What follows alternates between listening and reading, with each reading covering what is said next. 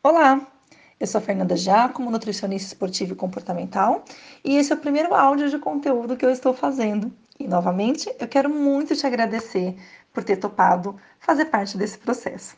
Eu estou muito animada, de verdade. Lembrando que como os conteúdos eles são de acordo com a sua necessidade, será de grande ajuda o seu feedback para sugestões de pautas e até mesmo me direcionar se o conteúdo ele está rico, tá eh, sendo de fácil aplicação ou não, tudo bem?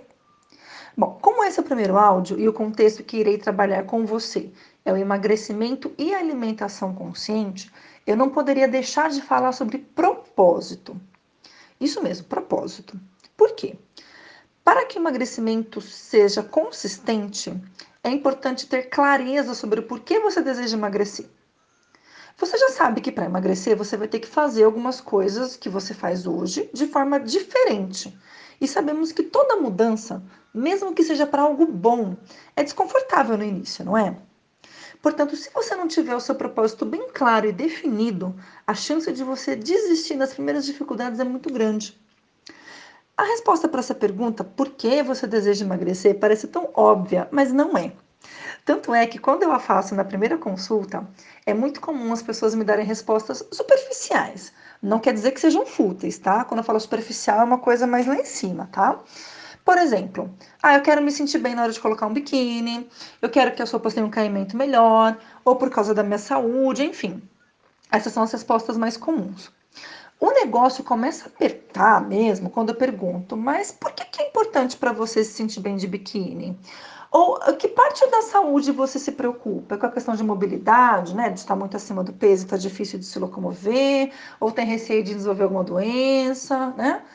Aí com essas perguntas as pessoas começam a refletir sobre o real motivo. E o mais interessante é que ao longo da conversa, muitas revelações elas vão aparecendo, como por exemplo, a mulher que deseja emagrecer, mesmo já tendo um peso adequado, porque o companheiro gostaria que ela tivesse um corpão, né, ficasse sarada, mais magrinha, ou daquela que quer emagrecer, pois toda vez que vai na casa visitar a mãe, escuta que engordou, que tá feia, descabelada, desarrumada, enfim, né? Ou até mesmo que existe uma pressão no trabalho para que seja magra e consiga uma melhor colocação. Né? Tem funções, às vezes, que são mais de exposição, às vezes uma representante comercial, alguma coisa. Eu já tive clientes se queixando disso, né, Fernanda? Como eu estou acima do peso, eu acabo ficando mais na parte interna e não me colocam uh, como expositora. Olha que coisa terrível, né?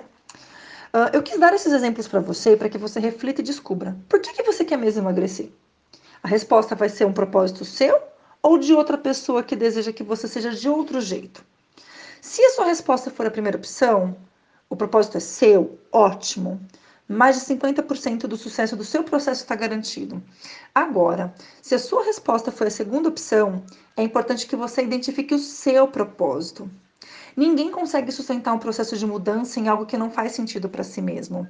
A gente pode até ter as melhores das intenções, de querer mudar por influência de terceiros, para agradar, né? Mas o que vai acontecer é a gente vai ter expectativa em relação ao reconhecimento, né? Do tipo, ah, eu tô fazendo o que a pessoa me pediu e ele não tá me reconhecendo. E essa pode não vir da forma que você gostaria que fosse, né? E aí o que vai acontecer? Frustração e vai atrapalhar o seu processo também. Você pode até querer emagrecer da mesma forma que outra pessoa deseja, mas os motivos têm que ser seus. Isso é o mais importante de tudo. Tem que fazer sentido para você, pois somente dessa forma você conseguirá superar as suas dificuldades com determinação e persistência, certo? Portanto, como ação desse primeiro áudio, eu proponho essa reflexão profunda de encontrar o seu propósito. Se você precisar de ajuda, pode contar comigo. É só responder esse áudio, tá?